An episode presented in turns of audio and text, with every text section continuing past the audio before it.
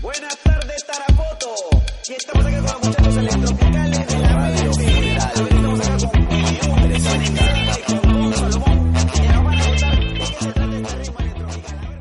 Muy buenas noches gente, ya empezó el podcast más posero del Perú, Kill de Radio con Israel, con Aldair y conmigo José y sí, que ¿qué tal chicos? ¿Cómo están el día de hoy, 13 de noviembre? Puta, ha sido una semana muy, muy larga con ustedes, Israel. Eh, muy complicado para grabar, creo, ¿no? Ha sido una semana.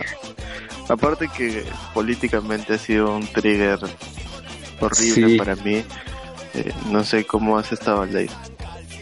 Pucha, sí estoy tengo hasta las huevas. la chamba, muchachos, la chamba, la chamba. Aldair, Pero- Aldair tiene gripe como hace dos años, creo, que la sigue arrastrando.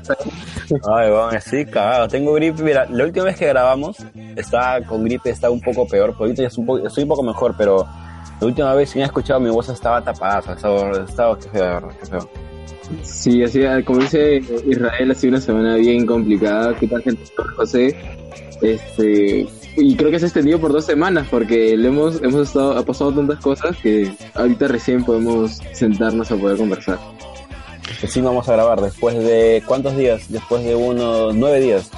Sí, después de nueve días, pues, todo. Pero han sido nueve días brutales. Yo creo que lo primero de lo que podríamos hablar era cómo el Congreso de mierda ha blindado a, a Alan y a Keiko. Bueno, Keiko ya está embarrada, ¿no? Pero lo de Alan también es una huevada, así que respira asquerosidad por todos lados. No sé cómo lo ven ustedes.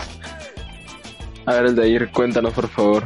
Ah, no, ahorita, ahorita con lo que estoy, con lo que estoy viendo con las últimas noticias, lo que salió de Jorge Uchiyama, que ya ha confesado que ese huevón es el que captó a la gente para que se hagan pasar como aportantes ¿no? de la campaña de Keiko en el 2011. Ya, ya cantó toditito, o sea, cantó todo lo de, todo el rock peruano ya lo cantó ese huevón un día contra, con, con Domingo Bueno, Pérez. Claro, por ese lado, Keiko ya está embarrada, pero Alan, Alan es como todos, como había dicho la vez pasada, es una rata gorda, eso está demasiado, demasiado, demasiado blindado. Y ahorita sí va a seguir con esa impunidad, que el APRA maneja todo el poder judicial y esas vainas, y una cagada. Ay, no, Alan es una rata en- bañada en aceite, weón. Weón se resbala por la, por la justicia y no cae, no cae. Tiene una concha, de verdad, para, para todavía negar todos sus delitos. Eso, puta, y, y que Alan creo que es el único huevón que le ha sabido, disculpen, pero de todos es el menos huevón, o sea, Sí. es el que más le ha sabido hacer. ¿Cómo lo ha hecho? Puta, de saber el mafioso, pero de que la ha hecho bien, la ha hecho bien, y en realidad, puta, todos caen, al final esa vaina cae.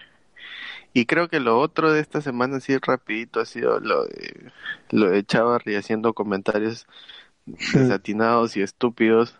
Y luego una entrevista igual de desatinada y estúpida para CNN. La verdad no entiendo por qué una, una, una, una entrevista. Y segundo, comentarios como, por si acaso, si quiero yo lo saco, ¿ah? No pasa nada acá porque... Pero no lo voy a sacar nomás porque de ahí van a decir que yo lo saco porque seguro me, esté- me está llamando a mí y, y no quiero que piensen eso. Puta, qué comentario para más cojudo. No, no entiendo cómo una autoridad pública a ese nivel puede hacer ese tipo de comentarios y resultar de alguien que tiene que tener una imagen totalmente imparcial. Puta, este congreso, este, este- este- puta, todo, todo el estado se siente asqueroso. De verdad. Yo una, Ya no, ya no quiero ser más trigger, de verdad. No quiero ser más trigger. Una vez un comentario que me hicieron sobre el Congreso y que es una olla de grillos y de verdad importante. Yo ya desde que escuché los audios de, de Inostrocia Pare- Pariachi, ya se dije, mira, si una persona se puede, o sea, de ese, como tú dices, de, con esos cargos se, se puede expresar así, ya, ya no hay nada más que, que, que puedas esperar de esa gente. No, pues, pero, o sea, fuera de todo, entrevista de Chavarri con CNN fue un cague de risa. Puta, yo ya me reía porque, en fin, huevón, ya no hay nada que hacer con este huevón. como Yuli, ya es tan malo que te cagas de risa. Claro, ya, claro, claro, claro. Es una entrevista que ya sabes que ese van a estar mintiendo, sabes que la está cagando, pero puta, ya qué puedes hacer, pues, weón? Pu- Oye, a todo esto vieron Yuli, yo no la vi, la verdad, porque no gasté mi plata. Yo, yo, yo, mira, yo, yo puedo decir que con el tráiler basta. Con eso ya no hay Oye, más. pero Maricela Pulcón levantando un camión es algo que, no sé, A mí me es encantó, el- increíble de ver. a mí me encantó la escena donde Maric- donde eh, se pone a llorar Maricela Puicón y en vez de enfocarla a ella, enfocan al microondas. Era el primer plano, la, la escena estrella del microondas. sí. Ay, no, Para- pero se besan, pues, Marisela Puicón con, con Abarcalce, weón, se besan. No, Sí, weón, se besan al final. Es- que seguro la, la- le puso esa corrida que Giovanna Valcarce se metió. Pues viste esa corrida así de macho, Sí, pero Puta madre, qué pendejada. No sé, pero yo la quería ver, de verdad que tenía ilusión y cuando fui la siguiente semana dije, voy a ver, este, creo que estaba, puta, no me acuerdo qué película estaba, pero había una película más o menos y estaba esa y dije, voy a ver esa y ya no estaba en cartelera ahí. ¿Cómo? que? Pero ha pasado siete días, no más exactito. Se supone que el próximo martes ya le iba a ver con promoción, ¿no? Y ya Claro. no estaba. No, sí, sí. No, pues, Y- pero creo que solamente estuvo tres días. eh, jueves, viernes y sábado. Y domingo ya no estaba esa weá. Es que de lo bueno, es que de lo bueno un poco, pues. Solo Ah, no ya. podía- todos no podían disfrutar de tanta belleza. Ay, pero lo raro es que no salen ni siquiera en bolsita acá en el hueco, nada. No la encuentro esa película. Eso como lo dices, Es como un marciano llamado Deseo. Claro. Claro, así no Oye, sabe. esa vaina debe estar así bajo siete llaves. ¿no? No, deben, Entonces- deben enterrarlo junto a los cassettes de los juegos de, de ET en el desierto ahí enterrarla, concha de su madre. Ah, si de acá a 20 años lo sacan y ven la película y se quedan. ¿De verdad esto era tan malo? Oye, todo esto, ¿vieron el tráiler de Pokémon? Ay, no sé, no me gustó. yo lo vi hoy día y la verdad, yo sí, a mí, digo, a mí me pareció súper chévere, ¿verdad? me pareció Pica, bien, este, bien carismático, me pareció bien carismático. Sí, a mí también me No, pareció y ahora- madre. Me mojé. No puedo decir otra cosa. Ala, no joder, no, a mí, a mí no me gustó. Pikachu se ve muy, no sé, no lo, no, no compro, no compro. Tío, pero es un live action. ¿Qué esperabas? Que Claro, pero, ¿qué quieres que sea? Igualito en 2D, así. No sé, weón, está mal. Bueno, Pero ya, creo que pues, habrá que ver. De ahí también lo que ha salido es el tráiler de Toy Story 4, weón. Ah, eso sí, No. eso sí. Pero solamente salen en una ronda, nada más, si no me Un equivoco. teaser nada más, sí, pero puta madre. ¿Qué será esa? Eh, o sea, la vería por, no sé, por nostalgia. yo no jalo con esa película. No, no es. No sé, no, nunca, nunca me llamó la atención. Y como que desde que vi ese, ese muñequito que tenía la. La. ¿Cómo se llama? El que tenía la cabeza de bebé y las patas de araña metálicas. Ah, la- No, Esa es la no, parte 2, creo. Sí, sí, sí, me sí, acuerdo. sí, la parte 2. No, esta vaina está mal, no la quiero ver. Y creo que lo último y lo más penoso de la semana es que se murió el tío Stanley. Oh, Sí. sí. Stan Lee, sí, que se. Qué sad, qué Qué sad. pena. No, y ahora creo que con eso de Stanley, puta, se va a venir una ola de gente poser que ha leído cómics y. Puta. Uf, Así, linkeando, linkeando, linkeando, linkeando el tema con, con el tema Ah. del video. Qué buena, qué buena, estás aprendiendo.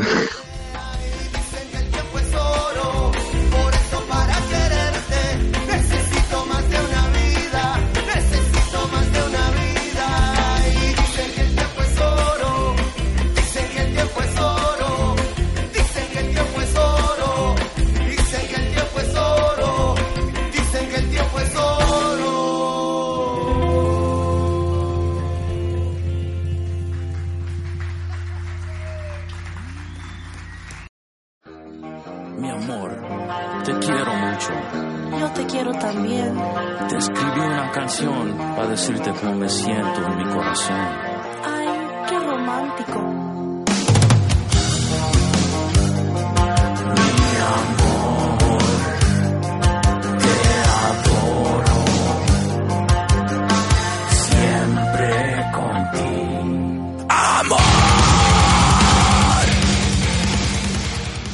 Soy muy asiduo a los cómics y que nunca leí un cómico directamente. Que he leído todos me han dicho que la influencia directa o, indirecta a cierto punto de Stan Lee. Aparte, debemos mucho de, de todo lo que está en la cultura popular, en parte porque él fue el que impulsó, o sea, ha sido la cara por años que tú decías cómics y a dónde veías y era la primera persona en la que pensabas. Claro. Hasta ahora, creo. Entonces, creo que es- esa es la importancia. Independientemente que lo hayas leído, no lo hayas leído, te guste o no te guste su obra. Al César lo que es el César. No, sí, ahora lo que he leído que sí me parece que es muy chévere es que todos los personajes que, que alguna vez han formado parte de una película de cómics, sea de Marvel o de DC, quieren ir al funeral de Stan Lee caracterizados con su personaje. Chévere. Sería interesante, pero... mm, no sé, no sé, sería bueno. Eh, sería que ahí se, de- ve, ahí se vería la, el meme de, de Spider-Man, se vería realidad. Pues. Hay tres Spider-Man, van a, todos se van a mirar así, ¡eh! No, Ay, oye, no, no, nos, nos estamos y ahora ahora que lo estoy pensando creo que, que nos estamos convirtiendo en un, un podcast que está hablando de, Oh, de sí. cosas frikis. no pero nos estamos yendo del hilo vamos a, Sí. al, al tema que nos compete chicos eh, A ver, David, por favor, presenta el ah, que vamos a hablar ahorita. A ver, lo primero sería hablar de la censura en el arte, ¿no?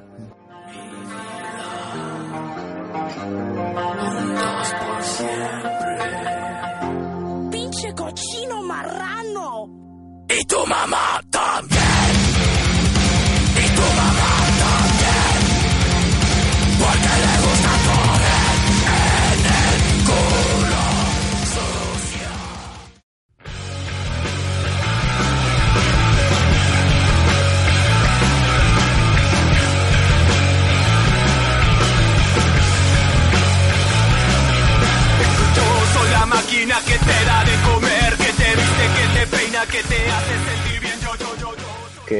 ¿Qué, qué opinan? ¿Han, han sido testigos de alguna censura en algún programa de televisión en, o en el arte en sí, sea música, algo? ah justo justo eso era lo que yo quería hablar solo que como estoy medio jato me olvidé un poco del tema justo me, me vino la idea y justo les comentaba antes eso este tema porque a ver qué pasa justo con esto que sucedió del cómico ambulante y su monólogo súper sexista y misógeno y, machista y toda la cosa. Me vino a la reflexión varias cosas y una de esas cosas eran hasta qué punto el arte puede expresar este tipo de sentimientos malos o buenos independientemente de eso y está bien dejarlo ser o de todas maneras censurarlo si me piden en mi humilde opinión este pata a ver es que es humor de calle del más matonesco posible. No sé si se preste para tanto pero aún así me parece que sigue siendo humor. Yo no lo censuraría porque a ver si es que el humor negro a veces te enseña el chiste del humor negro es que te pateen en lo que te duele y burlarte de esas cosas que no deberías burlarte pero siempre enseñándote algo o dándote una verdad que te duele a ti que no quieres aceptar. Entonces este pero en su caso específico este pata como que no se sentía el punto de reflexión. Claro, es, es como si, o sea, si yo cuando, cuando vi los fragmentos del video, era como si, como, como si que hablara él, no hablara un personaje, como que si habla él. Y creo que ahí es donde eh, el humor negro ya se ya deja de ser humor negro, ¿no? Cuando uno habla, habla como si fuera-. ¿Cómo? Cruzó la, esa, hay una línea muy delgada entre lo que es el humor negro y ya lo que va totalmente desatinado. Y creo que Claro. y se le fue de las manos. Y, y- bueno, de repente así es su show, ¿no? Y así le ha funcionado, pero cuando ya se volvió viral, hay mucha gente que ahora, este, obviamente no le parece eso. como hay cosas antes que se podían decir o hacer y que no tenía ningún problema y que ahora ya es, es impensable que uno pueda realizar ese tipo de cosas, pues, ¿no? Claro, pues tú, pues yo lo que recuerdo es eh, Machín, ¿no? El personaje de Carlos Alcántara, Machín. Puta, tú veías que era una mierda, pues. O sea, un Le pegaba. una mierda, pejo. Claro. Le pegaba, la insultaba, o sea, este, solamente llegaba para que le cocine su, su mujer y cosas así. Y en ese tiempo funcionó, pues, ¿no? Con una sátira a la realidad, a la sociedad peruana. Claro, pero manjas que eso se sentía y se veía como una parodia. Claro, que- pues. En cambio, que ese el pata brother- no. Pasa que ya llegaba- llegaban ponía- tanto, ajá, llegaban tanto al, al, al- a lo hilarante que ya es como decías, puta, yo en la vida voy a hacer eso, ¿no? Claro, pues en cambio este pata, o sea, o no sé, pues, o sea, quizás el pata con ese discurso antes sí podía dar risa, pero ahora con todas las cosas que han pasado, con gente que quema a sus parejas, ya creo que hay, habría que medir un poquito lo que uno dice, ¿no? Sí, sí, pero a ver, es que es complicado, manjas. Si yo lo llevo a, a- cambiándolo más por lo que nosotros hablamos, que es el tema de la música, y mueves por completo el esquema, es bien complicado. Recuerdo hace un tiempo, no sé, creo que fue en el jamming, Aldeir me va a ayudar, que una vez tocó a Peroco y le pidieron que no toque más a la mujer Sí. por- Que porque no toque mala mujer. pero y era complicado porque pucha si te vas a poner así con la música o sea si escuchas death metal te vas pa'l cacho o sea con letras misógenas hasta con te- temáticas este necrofílicas y cosas así No, claro. y si, y si te vas al punk o sea has tenido bandas con tendencias neonazis y, y bastante racistas y si te vas así acá al, metal Pantera con, con Phil Anselmo es un ejemplo bastante lógico de lo que es no políticamente correcto, ¿no? Entonces es complicado, yo no sé. No, sí. Me parece que yo no puedo compartir ideas, pero musicalmente me puede gustar algo y no sé cuán correcto es. O sea, para mí no me molesta porque, por ejemplo, a ver, yo escucho una banda que se llama Asesino, que es una banda de metal que salió de la formación, de una formación de otra banda de metal mítica que se llama Brujería. Y Asesino sus canciones son bien burdas, pero una de las más conocidas se llama Puta con Pito y habla sobre el que el vocalista se fue a un prostíbulo.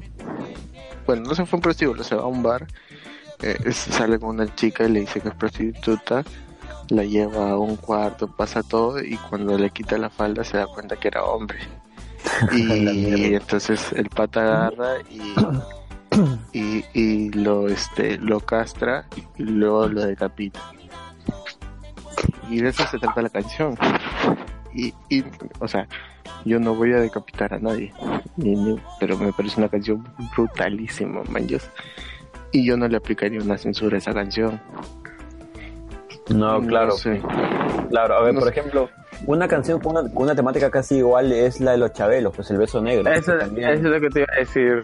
Eh, que pero- es casi lo mismo.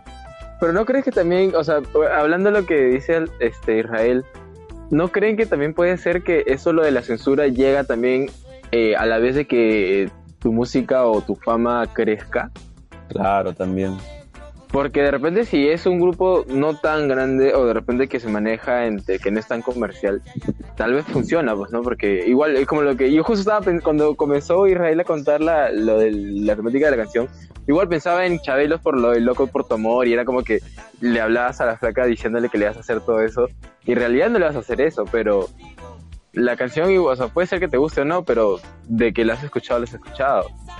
Entonces, ahí no tiene no tendría que ver también un poco la el, contexto o de repente la gente o la fama también Sí, sí puede ser el contexto, pero lo que me pasa a mí es que por ejemplo, si yo no puedo juzgar esa esas canciones, tampoco podría juzgar a a no sé, pues a a Tony Rosado mandando la, a la mierda a su ex. Mm, claro, Eh, también. se la engañó. O sea, eso es lo que a veces pasa con la gente, ¿no? Pero yo no creo, para mí la música no se debería ser en su en su vertiente más extremo porque sigue siendo arte. Ahora, no sé qué llega al punto a transgredir el arte y decir, ¿sabes qué, brother? No, esto ya no para mí. Por ejemplo, a mí lo que me transgrede y lo que ya no puedo llegar a ver son estas manifestaciones artísticas que tienen que ver la música y a la sangre y los rituales y así a veces me pasa que con cierto con el metal en ciertas ciertas formas ya no puedo ya no sé no no no no me da. Y de repente con el no y si esa gente que se viste raro pero por ejemplo ahí yo ya no ni siquiera musicalmente me puede llegar a traer pero por lo demás por una letra o algo no sé si a ustedes les ha pasado que dicen oye qué letra más basura pero qué buena es esta canción No, sí, a ver, yo creo que también creo que es algo de doble moral, o sea, me imagino que hay muchos metaleros que dicen, puta, la canción de Maluma, de que la de Cuatro Babies, puta, esa canción es una mierda, que denigra a la mujer, todo, y ese, mi- ese mismo pata escucha a Ramstein, te quiero puta, o sea, igual, ge- gente que le gusta reggaetón y que escucha Maluma y esas canciones, y critican porque los metaleros son, son satánicos, o sea, ves ahí esa, esa doble moral. Los dos ven la paja en el ojo ajeno, pero no ven la, la vica que tienen en su ojo. Sí, sí, pues es jodido, es jodido. Y, y, y hablando de eso, y justo que hemos entrado al tema de metaleros, como estamos un poquito apurados y mañana todos tenemos que trabajar y nos acabamos de sueño, voy- yo voy a hacer una introducción al siguiente tema, ¿te parece? Ya, Dale.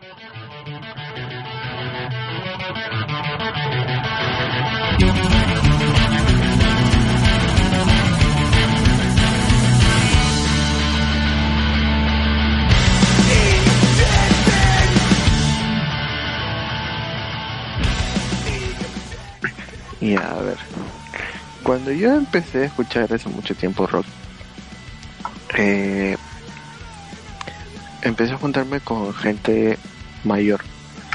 Y siempre yo tenía pues 12, 13 años. Me juntaba con gente de 16, 17, 18. Y, y esto inclusive más en ciertos momentos que se encontraban los grupitos y todo esto y la gente decía, oh, ¿y tú qué escuchas? ¿Y tú qué escuchas? ¿Y tú qué escuchas? Y siempre había un... No sé cómo decirlo, pero es que lo tengo que decir, un imbécil. Que decía, oye, ¿tú qué banda escuchas? Esta, esta, esta. Y te decía, oye, qué posero que eres, joven. ¿Cómo vas a escuchar esas bandas? E- En mi... e- En mi chivolada yo no entendía por qué era posero. Pero a mí me decían que yo era posero. Bueno, una persona que le decía así como a mí, le decía, puta, a las 15 personas que estábamos ahí. Y no entendía. Luego, este, pasando el tiempo, me di cuenta que pasé por esa etapa, ¿no? De, oye, ¿tú, a ti te gusta el, el hardcore? Sí, a mí me gusta el hardcore. Y entonces, ¿por qué estás escuchando este Limp Bizkit? Porque me gusta el Limp Bizkit, pero también ah, tres poseros, banda así, y luego gustarte el hardcore. Y, Y en algún momento yo también pues seriado a la gente. Pero luego me he dado cuenta, o sea, ya con el tiempo digo, güey, pero yo no me puedo cerrar a escuchar un género en específico o dejar de escuchar música solo porque tener una etiqueta estúpida.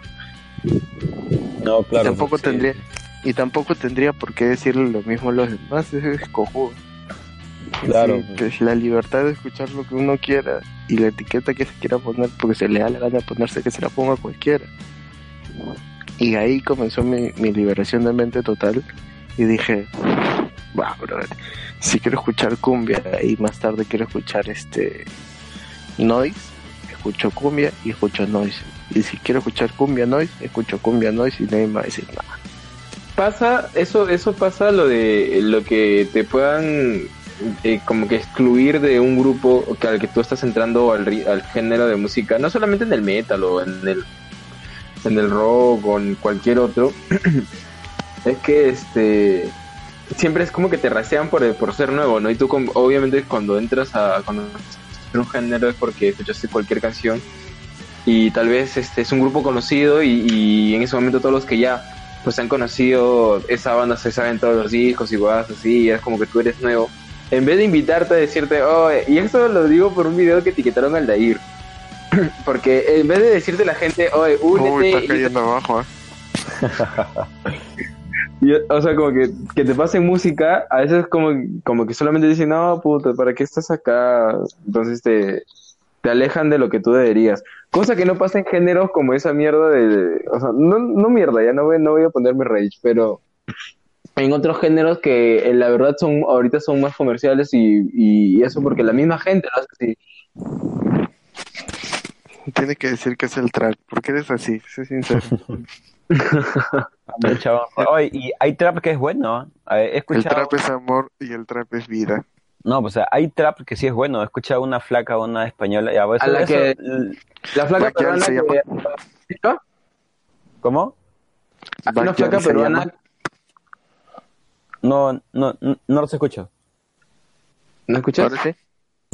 No, ganan los dos a la vez, no los escucho. Ah, ya. ya yo después. Ya, no, no, no, yo decía que hay una flaca peruana que hace trap en quechua. Ya, no, no hablo de ese. Hay una flaca española que hace trap, pero todo su disco es un disco conceptual, pues tiene, tiene relación una canción con la otra y es un buen trap. Pucha, yo por el trap tendría que hablar horas de horas de horas, porque hay un montón de cosas interesantes. Pero sigamos. No, sí, sí, ya ver. Pero la cosa es que, o sea, eh, creo que toda banda necesita de posers, porque si no, se muere, También. ¿no es cierto? Si una banda no tiene gente que le escuche y gente que es así, eh, que escucha de, de todo un poco, los que le dicen poser, o sea, Pero ¿no crees que también un póster fue, puede ser como que evolucione y después se convierte como que un fan ya, ya, ya consolidado?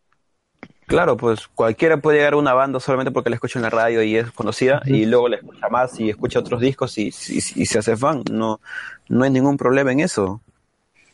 Es, es una etapa en la metamorfosis de, de un fan, de una banda tal vez, o de un género. Y, y como contando un poco más de las cosas, lo que pasa es que sí, ah, este, no solo pasa en, en la música, sino pasa cuando empiezas, no sé, a ver, cierto tiene tipo de cine específico, o el mismo lo que estábamos hablando de leer cómics.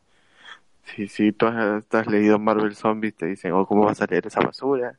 Y me ha pasado, no me digan por qué.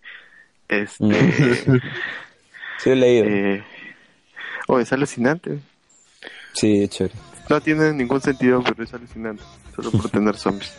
Bueno, y, y pasa, o sea, pasa, pasa y es, y es extraño. Yo, por lo menos, creo que si tienes más de 20 años y sigues comportándote de esa manera, es como que es bastante, no sé, ya es bastante ilógico.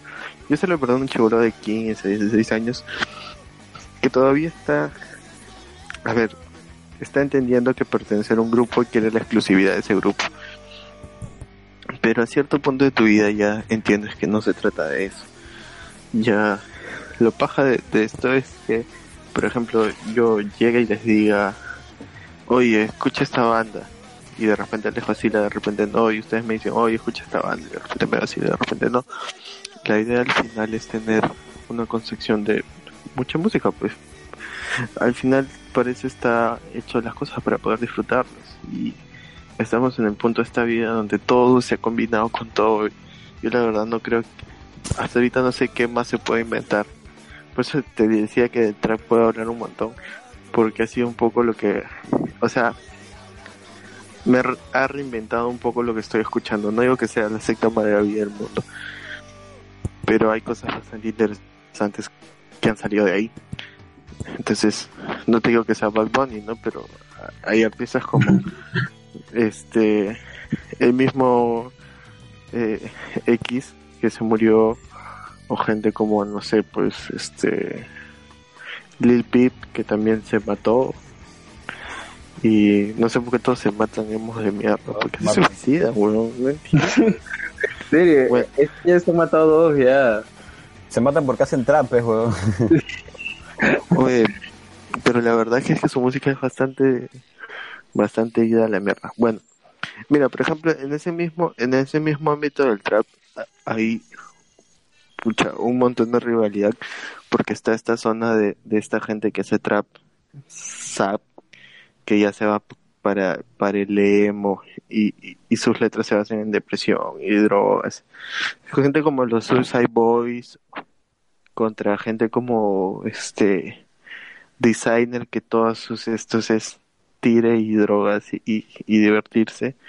O no sé pues Waka Floca gente así no o sea y, y, eh, y la gente cada de cada lado se tiran pues se tiran mierda y, y no tiene sentido yo no entiendo mira en el rock peruano ustedes no lo han, no sé si lo han llevado a ver pero en cierto punto los festivales solo se basaban en Chiquipán.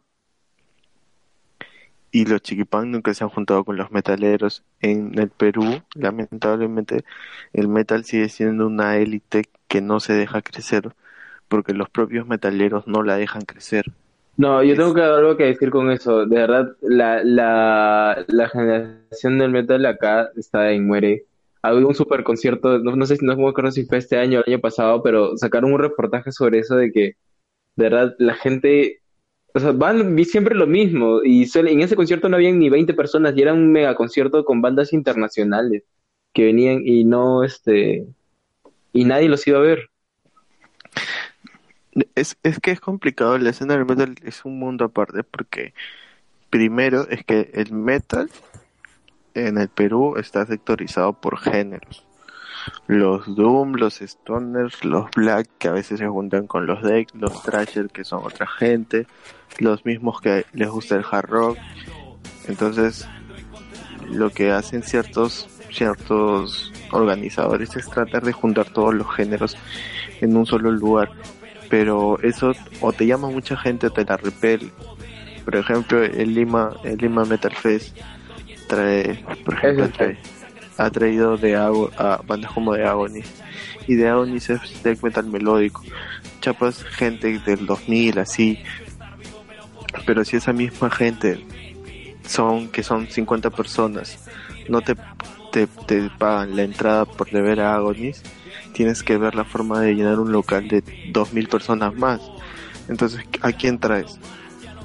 Traes a Green Reaper para tener gente de los 80 y traes, no sé, pues a a bandas como Decidios, que, que es death metal antiguo, y traes a Anal Vomit para juntar a los Blacker Thrashers de los 90. Y o bien los llegas a juntar, o bien pasa lo que pasó en ese concierto, que llegan 20 puntas y ahí se acabó. Porque la gente no dice, no, que me voy a juntar con estos huevones, que estos huevones son así, que estos huevones son así. Y hay mucho estigma. Creo que es la, la, la escena más estigmatizada en el Perú. A diferencia de las otras que están, que se están abriendo mucho más. O sea, tú vas a un festival en otros países y salvando las, las diferencias, tú ves que por ejemplo está tocando este Charlie XX en un escenario, en el otro escenario está tocando pues este Post Malone, en el otro está tocando Café Tacuba y en el otro está tocando pues este La Mohawk. Y ese festival está completamente lleno en los cuatro escenarios y la gente no se molesta porque el mismo día que está tocando este Post Malone está tocando La Mohawk en el otro lado. Y es lo mismo que pasa acá, porque no sé si ustedes han notado que en los festivales grandes las bandas metal no existen, literalmente. ¿Y ustedes creen que de verdad no existe una banda metal con el nivel de producción como las bandas chiquipan que tienen mucho menos años acá y que no se han mantenido por tanto tiempo? Sí existe, solo que el problema es que están estigmatizadas por el hecho de ir o no ir a un festival. Como que Mira, se cierran no. demasiado. Sí, es horrible, es horrible. Cierran, cierran. Mira, les explico. Serial Asesino, cuando comenzó, nadie entendía qué era. Dentro de ese grupo, dentro de ese grupito de batas nu metal que tocaba en conciertos chiquipán y que solo las podías ver en conciertos chiquipán porque así eran agria por hablar. Esa gente solo las veías en conciertos chiquipán porque no las venía, no las querían ver en conciertos metal a pesar de estar dentro del género, no las podías ver. Y esas mismas bandas cuando han querido regresar, no las quieren ver. ¿Tú te das cuenta por qué Infonía nunca la has visto con otras bandas metaleras? ¿O no- nunca se han preguntado eso? No. Sí, tienes razón. Y imagínate, a lo bacán de Creo que- Sí, Yo sí. creo que el resto de bandas metal eh, estigmatizan la difonía porque según ellos se han vendido. Como son las más conocidas, no, pues ellos son más comerciales, no, no, no juntes a esto con nosotros que somos más, este, más caletas, algo así, ¿no? Quieren eh, crear su propia zona de metal caleta y que el huevón que se fue allá por ganar plata que, que se quede por allá. Oye, pero y es y es pero eso eso no tiene sentido porque esta gente como Masacre que que que ha hecho metal por mucho tiempo desde, los años 80 y también han sido comerciales y han tenido éxitos y la gente se acuerda de ellos y una que otra vez lo mandan a, a, a conciertos chiquipán y una que otra vez también tocan en, en festivales grandes. O sea y el loco Cervantes que es una personalidad que después de irse de masacre, este toca en un lado y en otro, y tú vas a ir a, a escucharlo y vas a ver que va a haber más, un montón de chivolos escuchándolos, y el pata bacán, no se hace bolas. El problema es que sigue ese estigma, y Mm. eso solo retrasa la escena. Me da mucha pena, porque de verdad hay muchas bandas de metal buenas, de todos los géneros y no salen a flote porque el- la visibilidad de las bandas y esta costumbre que hablamos anteriormente de, oye, tengo 10 lucas, ¿puedo quedarme a chupar en la puerta una botella de ron o entrar al concierto y no tomar nada? Mm, creo que me voy a tomar la botella de ron. Claro. Es triste, pero es real. No, sí, claro. Ma- hasta me ha tocado, así que no, no voy a decir que no. Pero es que son, mira, si, si siguen así, esos géneros, tal vez, no creo que desaparezcan del todo. Van a llegar a un punto en el cual este, van a estar agonizando y, va- y van a decir, pucha, no, ya. Y va a cambiar un poco eso y se van a de, de repente volver un poco fuertes, pero igual, se va a quedar solamente un grupo muy pequeño, muy selecto. Bien difícil que cambie. Si no han cambiado en todo el tiempo atrás, ahora es mucho también, muy, muy complicado.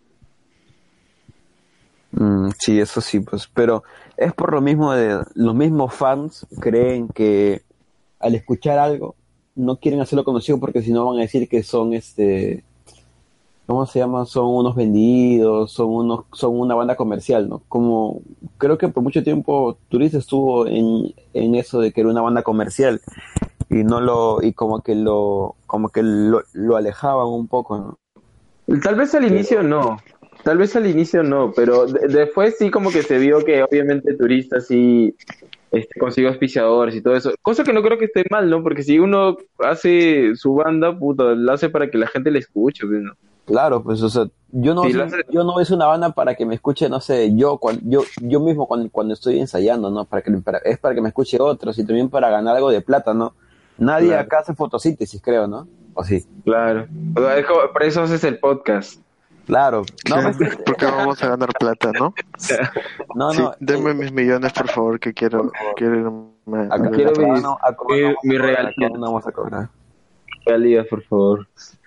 Pero No. eh, es por eso, mira, por ejemplo, hay otra escena que yo no soy partícipe mucho y de repente me pueden ayudar, pero en algún momento, a ver, fui a un concierto y todo y me pareció muy, muy independiente, pero también muy cerrada. Es, es, es este, el, el, el indie, pero este indie así tipo Motorama y Ya. todas estas bandas. Ah, No sé. Shogaze, Shogaze, algo así. Sí, sí, sí. No, no le, bueno, no es, es que primero que fue por, el- por un compromiso, por acompañar a alguien, y segundo, no es mi música, y tercero, todo bien, pero la vi una escena muy cerrada, muy de, de amistad, y de, el único concierto que se va a llenar va a ser cuando venga Motorama. Ese tipo de cosas. No, no sé, ¿ustedes lo han visto así? Eh, no, yo creo que no. Es más que todo porque no son conocidos. ¿no? Porque, a ver, en esa, eh, eh, digamos que podemos meter ahí a bandas como Stereo Noise, que se separó, eh, Yo- Movistar, que es lo que nació de Stereo Noise. Eh, pues yo no sé, ¿qué otra banda india hay? A ver, Project, que tampoco es tan conocido. ¿Cómo, cómo dijiste? Lluvia Trip. No Lluvia quiero hablar de Trip. esa banda. Eh, hoy vamos a hablar de esa banda, por favor. ¿De Lluvia larga Trip? historia. Sí, larga historia. Sí, Sí. no, no. Ellos le abrieron a Motorama en el último concierto que vino, ¿no? Claro, y yo nosotros, yo le he hecho una entrevista a ellos. Eh, no, larga historia. Obviamos ese tema, por favor. Ya, dale, dale. No, pero sí, o sea, creo que más que todo son cerrados porque no se les conoce pues, y la gente no los escucha mucho. Y los Ya, que los escuchan son poquitos. Como para decirte ya. Ese día que yo fui por acompañar a una persona en específico fue para ver a tocar, ver a tocar, ver tocar a Lluvia Trip en el 2012, 11, Ujú. 12, no, 12, 13, 13, 12, no me acuerdo, en, eh, en un bar en Miraflores. Para ¿En el personas. Nebula? ¿En No, el no. Nebula? No, es uno que está en el mismo larco. Ahí, que no me acuerdo cómo se llama, pero en ese tiempo mi poder este de cono me hacía sentir extraño en Miraflores. Así que ni siquiera, está- ni siquiera estaba ubicado, maño. Ya posteriormente dije, ah, ya, acá tomo mi combi y acá. Entonces una vez que ya, ya me ubicaba, ¿no? Pero sé que está en el arco. No me acuerdo, es medio conocido. Es un local donde hacen reggaetón y a los días siguientes hacen fiestas indie. Bueno. Entonces, ese, esa escena también me parece un poco cerrada. No sé si muy cerrada o muy caleta. Me- Es caleta, creo. Cerrada no, es caleta. Pero por ejemplo, mira, ese, ese, ese, perdón, toque que te corte, esa, por ejemplo, la banda Lluvia Trip es hermana con Banana Child, por ejemplo, salieron en el mismo año. Que, y, y todo eso. Y la escena creo que no se sostiene tanto porque ni ellos mismos saben qué es. Sí, Claro. Están muy drogados como para darse cuenta que Sí. están haciendo. ¿O Exacto. Sí, Ya lo sabía. totalmente, totalmente de acuerdo con lo que acabas de decir. Ya lo sabía. Tan duros esos huevos. Mira, otra otra escena que de verdad que también es muy triste que, que sea tan cerrada es la escena de la música electrónica. Este tanto el, mismo hecho del house y el techno es un es una escena muy gigante, gigante, o sea, literalmente gigante, pero que está bastante cerrada a DJs nuevos y gente que tiene un culo de talento. O sea, no te imaginas gente que ha cambiado por años haciendo música y, y, y, y puta que la gente no le para bola porque las promotoras dicen, ya, ya brother, ¿cuánto me vas a cobrar? 150 dólares. Pucha, pero por 200 dólares más me traigo a la flaquita que toca y sale en un en una novela en televisión y la gente va a venir más a verla a ella que a ti por 50 dólares más que me vas a costar. No, brother, ahí nomás. Y ya, si investigan un poco el tema van a saber de qué flaca estoy hablando. Y no me digas que puedo decir un poco de que ha estado en elegante y No sé, no sé, no sé, no sé. sí, yo creo Pero que es sí es ella. Es una flaca que toca este, que toca en cierto bar en el centro de Lima. A cada cierto tiempo y que hace mala en cierta novela que duró años. Ya bueno, la cosa es que, y, y he visto eso de cerca y me da mucha pena porque hay gente que, que ha cambiado años. Por ejemplo, uno de ellos es, es mi compadre, Pedrito Acho, que es Back to Basic y el brother se la ha ganado. Mira, ponte así, el brother ha ganado eh, el Native Instruments Performance, que es Native Instruments es la distribuidora de uno de los programas de IE más importantes, si es que no es el más importante y revolucionario que se llamaba Tractor. Ya, él ganó en el, ganó en el Perú y ellos lo, lo contrataron para que sea representante, o sea, lo están auspiciando con sus cosas para que sea representante en Perú. No me acuerdo que más metió ganó en Ableton y ha sellado por un montón de gente afuera. Pero acá es complicado, no lo llaman. O sea, lo llaman para cosas bien específicas. Pero literal, Acho, si escuchas esto no me veo ahí. Pero Acho, la última vez que conversamos en persona, me dijo, Cholo, a veces es así. Cuando no te sale tu música y te llaman por un matrimonio, tienes que ir a tocar latín y bacán, ¿qué vas a hacer? Este, donde vas a tocar latín, donde vas tu a tocar remix latín. ahí. No, cholo, eso le pasa a todos los días. En Sí, Perú, imagino, de hecho. a gran cantidad, te pasa que, que tienes la, la mala suerte de que, puta, contratan a los que ya conocen y no te contratan a ti, a pesar de tener cualquier talento. Y te dicen en tu cara como cualquier otra banda, oye, ¿sabes qué? Si quieres brother, toca para hacerte conocido, si no, no toques, pues. Nadie te va a robar. Y tú necesitas plata, porque si eres de los que luchó en algún momento como Johnny, este, de querer vivir de la música, este, tienes que cacholearte de alguna manera.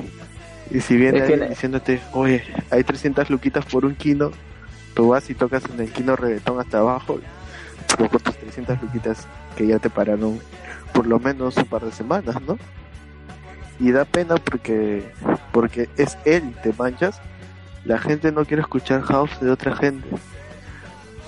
No, no, no escuchan su producto peruano y dicen que es basura, literalmente.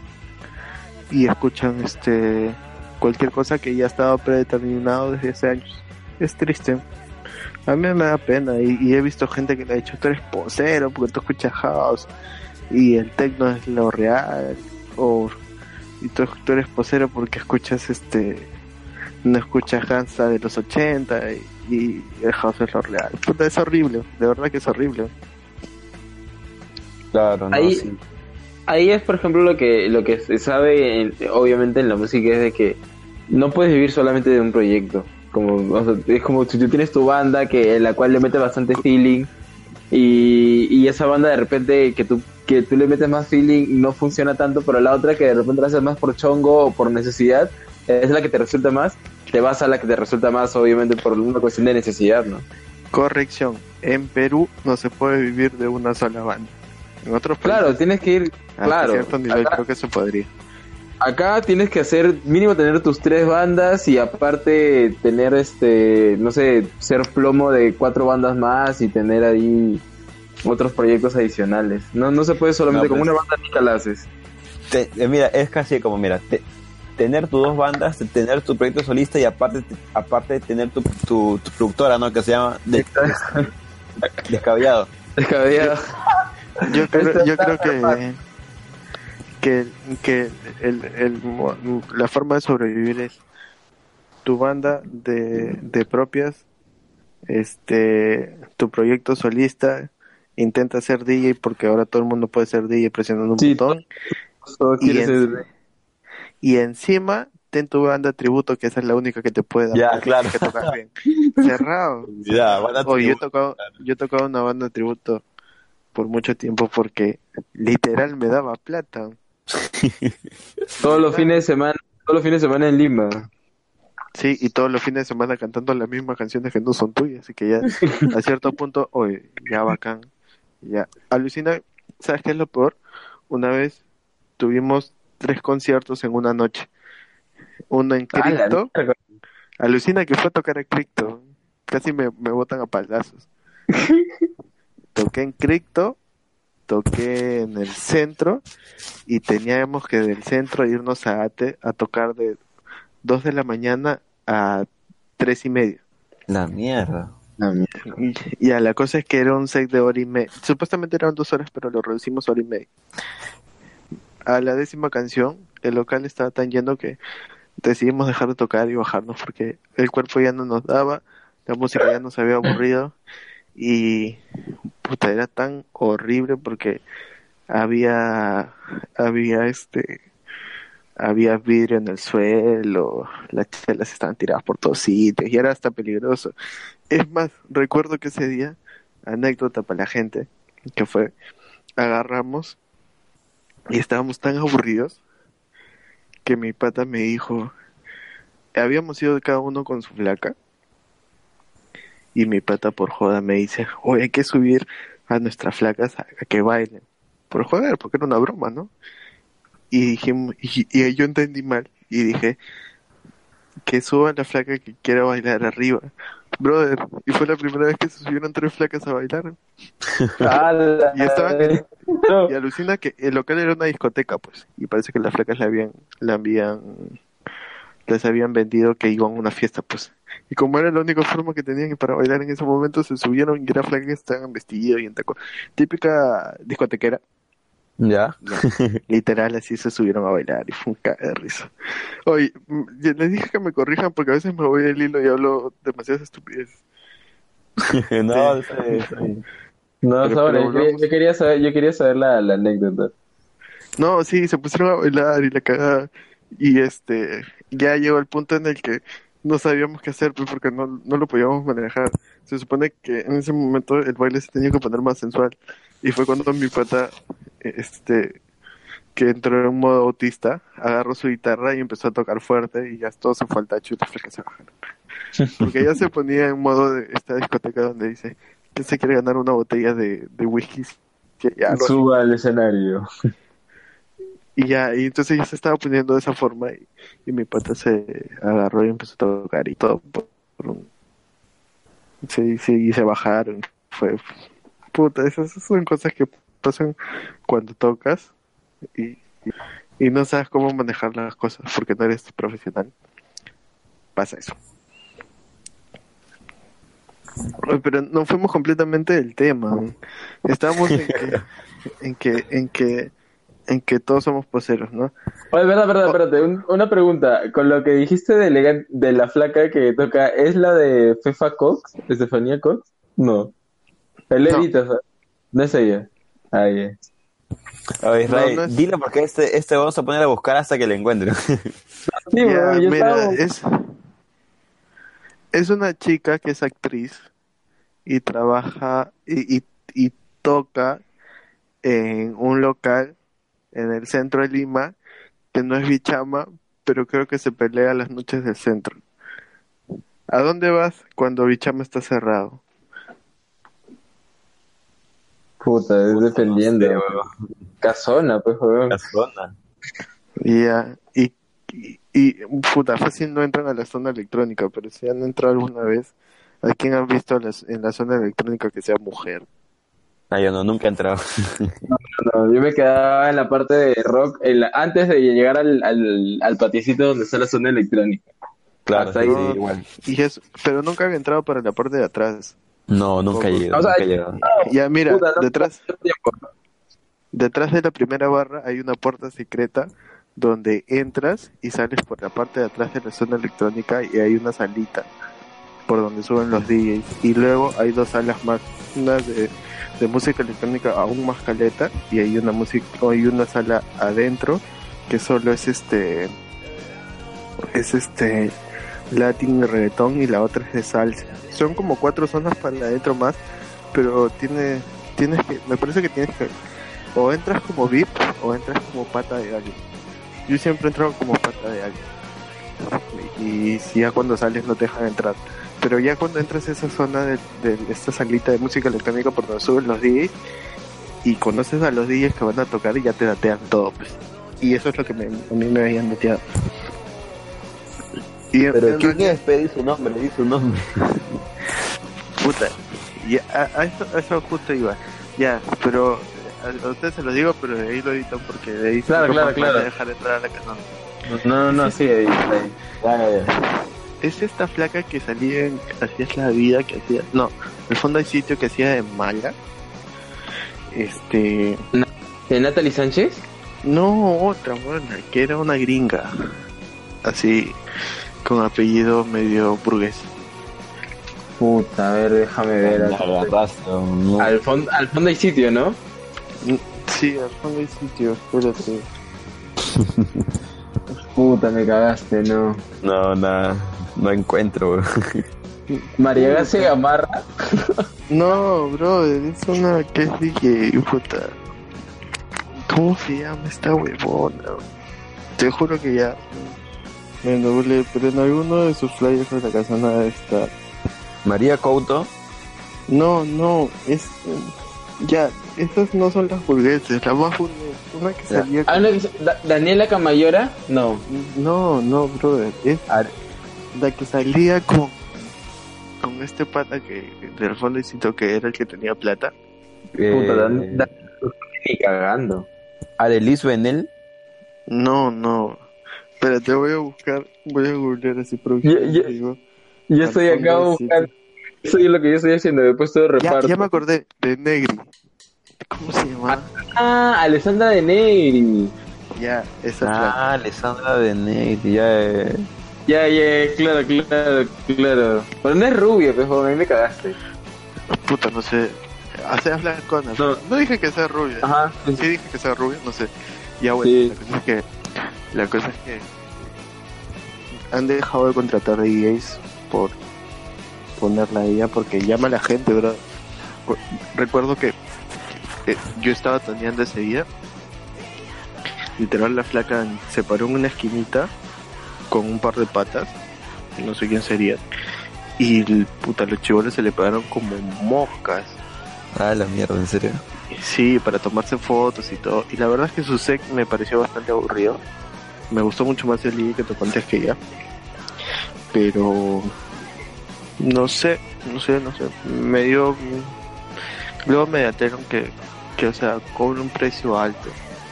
Pero el chiste es que te asegura que la gente se va a pegar. Como cuando ver. la casa, como cuando la casona va este Turista, a turista. Brenda a bailar a, a Che Bahía. Ya, sí, de, de ilógico es, o sea, puta, no sé.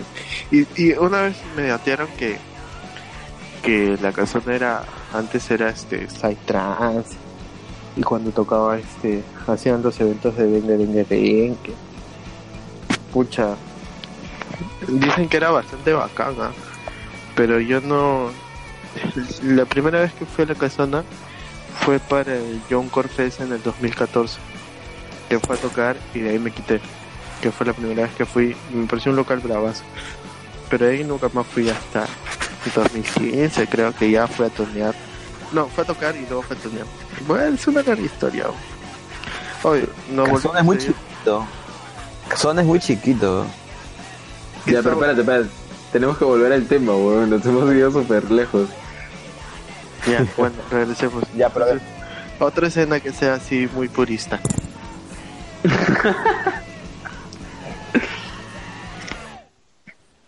Puta, no sé, a ver. ah, ¿A ustedes no les ha pasado que les han dicho, oye, ¿tú cómo vas a escuchar los Olaya? ¿O cómo vas a escuchar la nueva invasión? Deberías estar escuchando este...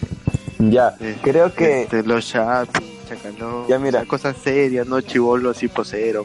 Ya mira, creo que una una comuna que es un poco purista son este la, la, la hermandad mostrina de la mente.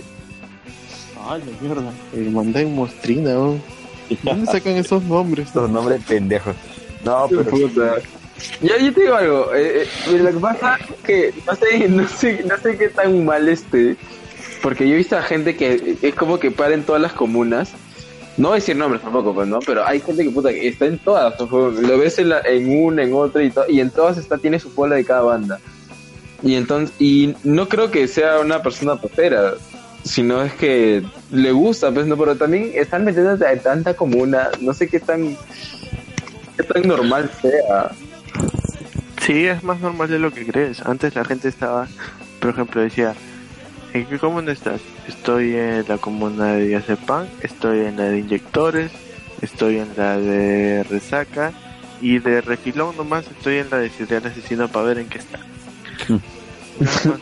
Oh, de verdad, de verdad. Eh, un, un punto fue la Pero, cagada. y, ahí, ahí se habían chongos, por ejemplo, habían chongos en que te puta, porque estás en una, te jodían. No, pero habían chongos y te pasabas de, de- de mucho de género musical. ¿Mayas? O sea, bacán si estabas en la difonía y en la de Serial Asesino, pero si estabas en la de Serial Asesino y en la de mi número perfecto te decían, oye, ¿qué? ya. O sea, si entonces de Serial Asesino te encontraban, te decían, ¿o qué caja? Recuerdo que había un pata, había un pata que, que, que, que con el que parábamos porque yo me llamo Israel, eh, con mi otro pata se llamaba Jesús y él se llamaba Jonás. La mierda. y puta y andábamos los tres y nos cagamos de risa porque a Jonás lo jodían de que de que él estaba en la de serial asesino y también estaba en la de mi número perfecto. Entonces era como que huevón ¿qué haces esas si no tiene nada que ver una con la otra pero sí siempre hubo siempre hubo purismos. Es más ¿saben dónde creo que hay purismos? en entre los punks de la vieja escuela con los punks de ahora. Por ejemplo, hay muchas bandas anarcas que están en Villa María del Triunfo, en Comas, inclusive en Puente Piedra, que muchas veces tocan en sus distritos con su grupo de gente o tocan en el centro, pero esas bandas tú nunca las vas a ver este, con bandas de otro tipo de pan un poco más ligero. Pues, o sea, chequea un flyer de, de estas bandas este con nombres tipo adictos al alcohol, este anarquistas no sé qué. Los vas a ver, pero nunca los vas a ver con, con otra gente así, con otro tipo de punk. Es son son no sé, me parece que es medio repulsivo para cierto tipo de punk porque no lo consideran true. He escuchado he escuchado gente mayor decir estos chivolos no se quejan de nada y solo hablan del amor y que están tristes y que su papá les pega y en vez de ser contestativos y la madre. Y nosotros que- que somos Eso, ese, ese, ese sí se debería ser un tema para conversarlo en, en un podcast de el que, o sea, qué tanto una banda debe ser este, o sea, tener un mensaje hacia la gente o simplemente hacerlo por chongo. Pero por ahí creo que lo que pasa es este que si tú quieres transmitir algo en una, una canción, eres libre de transmitirlo. El género no te hace este no te haces tener que decir algo específicamente relacionado con la temática, si no Baby Metal no estuviera cantando de chocolate, sino de no sé pues de, de, de muerte y, y, y dársele, matar a alguien para dárselo a comer un zorro. Ese es un No, ejemplo, claro. Sí, sí, o sea, no necesariamente tienes que tocar un tema específico si estás en un género específico, no puedes tocar el tema que quieras en el género en el que estés. Claro, eso, eso no te obliga absolutamente a nada, al contrario. Aparte, es tu arte, ¿no? Claro, tú eres libre de expresarlo como se te dé la gana. Ah, que te llamen de una forma u otra solo por la forma en la que cantas o lo que dices, no sé si, si, si está bien. Y- era lo que me decías antes, ¿no? Una cosa es tener una idea política, otra cosa es expresarla y exteriorizarla, y otra cosa es tenerla, tenerla, pero tenerla al margen. No estás obligado a ninguna, creo yo. Pero si tienes un poco de conciencia social, en algún momento vas a tener que protestarte ante lo que crees que está mal. Puede ser en tu música, como no puede ser en tu música. Es depende de ti si quieres usar esa arma para poder manifestarte, pero no te hace más ni menos músico tener una opinión así. Por eso solo voy a decir, Pedro Serviz Vértiz, eres un tremendo imbécil. Y era momento de decirlo, era momento, en serio. Sí, bueno, después de esos comentarios tan estúpidos. Sí, a mí, a mí no me pusieron en la radio, pero igual, huevonas, la gente sigue escuchando tu música basura hace 20 años que no sacas un disco y igualito hacen con 6 voltios y eso no te da, no te da derecho a hablarle así a gente que está haciendo música por mucho más de años y tiene mucho más méritos que tú. Pero X, ¿no? Ya, no, estoy entrando en trigger y en posería. Pues. A ver, ahora, eh, a ver, ha- haciendo un resumen, eh, tú, a ver, Israel empieza. ¿Qué opinas de los posers? ¿Crees que es algo bueno, algo malo? No sé. Mira, doctor, es bastante, bastante fácil. Nadie nace sabiendo nada. Eso es lo primero. Y lo segundo, perdón, es que como nadie nace sabiendo nada, es bueno que comiences por algo que puedas digerir. A lo que voy es, pues está bien ser posero, porque todos, nadie nace sabiendo. Y todos comenzamos por alguna música que de repente no es del agrado o del, del, del común denominador del género al que estamos entrando, porque muchas veces es lo más comercial, pero también es lo más digerible. Entonces es bacán que comiences por algo así, porque si te gusta en realidad, vas a, ir, vas a buscar más. Y posiblemente cuando tú busques más, te vas a dar cuenta que hay mucho más música, más bacán. Y vas a escuchar mucho más géneros y vas a ampliar tu, tu índole musical. Y esto va a hacer que si hay alguien que escucha más música, es posible que la música que tú también escuchas y en ese y en esa música que los dos escuchan, que el género coincide, la banda que los dos les gusta, puedas traer esa banda o bandas que salgan ahora con ese tipo de estilo puedan crecer más porque ya tienen dos escuchas escuchando una banda completamente comercial pero que se deslindó de él. Ay sí me gusta pero ya. Ah sí me gusta oye creo que quiero buscar más de esto. Ahí todos ganan. Claro. A ver, tú, José. Lo que yo creo, lo, lo que llega a la conclusión en la noche es de que creo que los poseros son necesarios, no solamente para la banda, sino también para la, la escena en sí, porque de una u otra manera la, la banda va a comenzar a tocar más y, y eso puede alimentar a que la gente siga conectada con ese, con cualquier género, sea cualquier, cual, cual sea. Como dice Israel, es, es, es totalmente cierto de que al inicio vas a digerir lo que más te parezca y luego ya si te interesa de verdad el género o, o la banda, vas a ir a indagar más, ¿no? Vas a, vas a conocer más discos, si en el caso tuviera más, o vas a conocer otro tipo de bandas, bandas que son como de cabecera, sí o sí. La cosa es que si te gusta, ¿no? Si no te gusta, obviamente ya vas a, vas a migrar de género y vas a irte a otro lugar.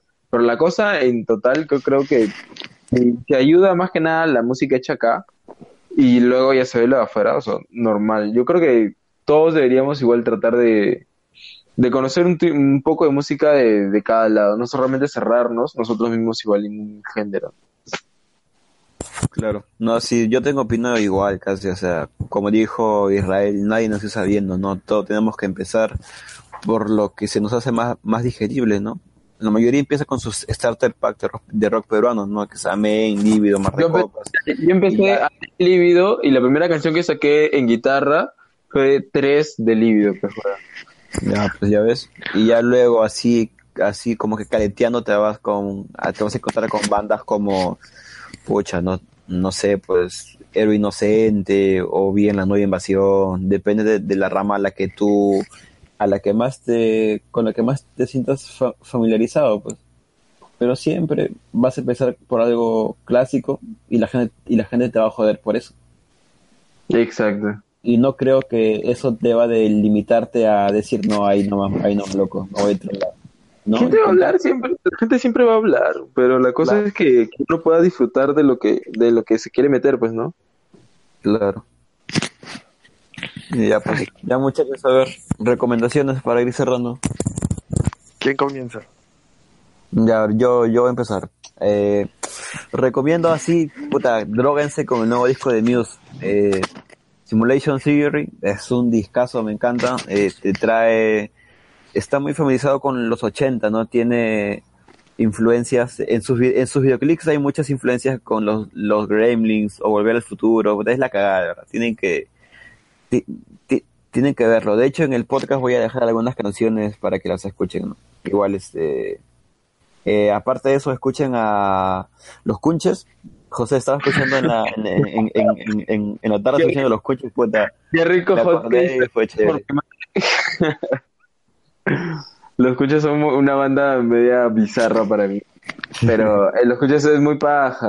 Yo, y ahora, yo dando mi recomendación, eh, quiero, primero quiero saludar a un pata, no sé si lo escucho ya, pero se llama Fernando, que hemos tenido un pequeño intercambio de palabras de toda la semana por ese tema de, de, del apoyo a la música, a la escena musical acá. Y otro es que quiero recomendar el disco, aunque me parece un poco raro, porque yo había escuchado esa banda desde el primer disco que sacaron, de su EP primero, que es Wanderlust, que ahora su último álbum se llama Naufragio. A ver si lo pueden checar por ahí, que es un poco... Está bien paja para mí, lo he escuchado y sí me pareció bien chévere. Oye, esa banda Wanderlust, yo recuerdo, me parece que el guitarrista, no sé si sigue siendo, era el, el guitarrista que tocaba en una banda post-hardcore que se llama Deck to Sing. Puta, que tiene una historia loca. Pero sí, sí, creo que él. En realidad, oh, creo que una vez íbamos a tener un proyecto, pero como siempre Israel se olvida irresponsable se olvida de, de- Mira, ahorita tengo como siete canciones para empezar a, hacer, pero no he hecho ninguna y todo el mundo me está llamando y odiándome. Pero, pero, pero sí, es una buena banda. Eh, Es extraña, me parece que es media Mac, ¿no? Sí, es, un, es Matt Rock, es este... Ha cambiado bastante su esencia desde el... eh, Yo creo que ha cambiado bastante su esencia desde el primer disco. Y que también los integrantes han cambiado. El bajista ya no está, ya no está Ricardo, que también era el baterista. Y ahora es- son dos nuevos integrantes. y- Pero sigue el, el guitarrista, no me acuerdo cómo se llama, pero sí sé que es hijo de un gran guitarrista peruano de música criolla. Que tiene un sonido que cree que chambea en varios lugares. Que es una empresa también importante de, de, de sonorización. Sí. Entonces, sí es la misma persona. Bueno, eh, yo, yo, yo, yo quiero recomendar varias cosas, pero ojalá termine rápido. Primero, hay un cantautor slash banda que es un poco palabra hablada y un poco banda a la vez. Muy, muy poético, muy, muy sentimental. Se llama Hotel Books. Tiene varios discos, pero el que yo creo que capta toda la esencia se llama Ron Wild espérate, ¿cómo? Ron Wild, John Beauty. De ahí, si te gusta, vas a seguir con los demás discos. Ese es uno. El siguiente es el, el último disco que ha sacado, no me odien, Black Eyed Peas. Brother, es, es Black Eyed Peas cantando hip hop real. O sea, el old school, 80s, 90s, este, Compton. Así, puta, es una cara que nunca había visto de Black Eyed Peas. Y está muy bueno, y está bien interesante. Tiene este combinaciones con gente como Nash, que si saben quién es Nash, este, puta, es una leyenda del hip hop. Y adicionalmente, eh, otro disco es el Down de que ya es antiguito del que- de Kendrick Lamar.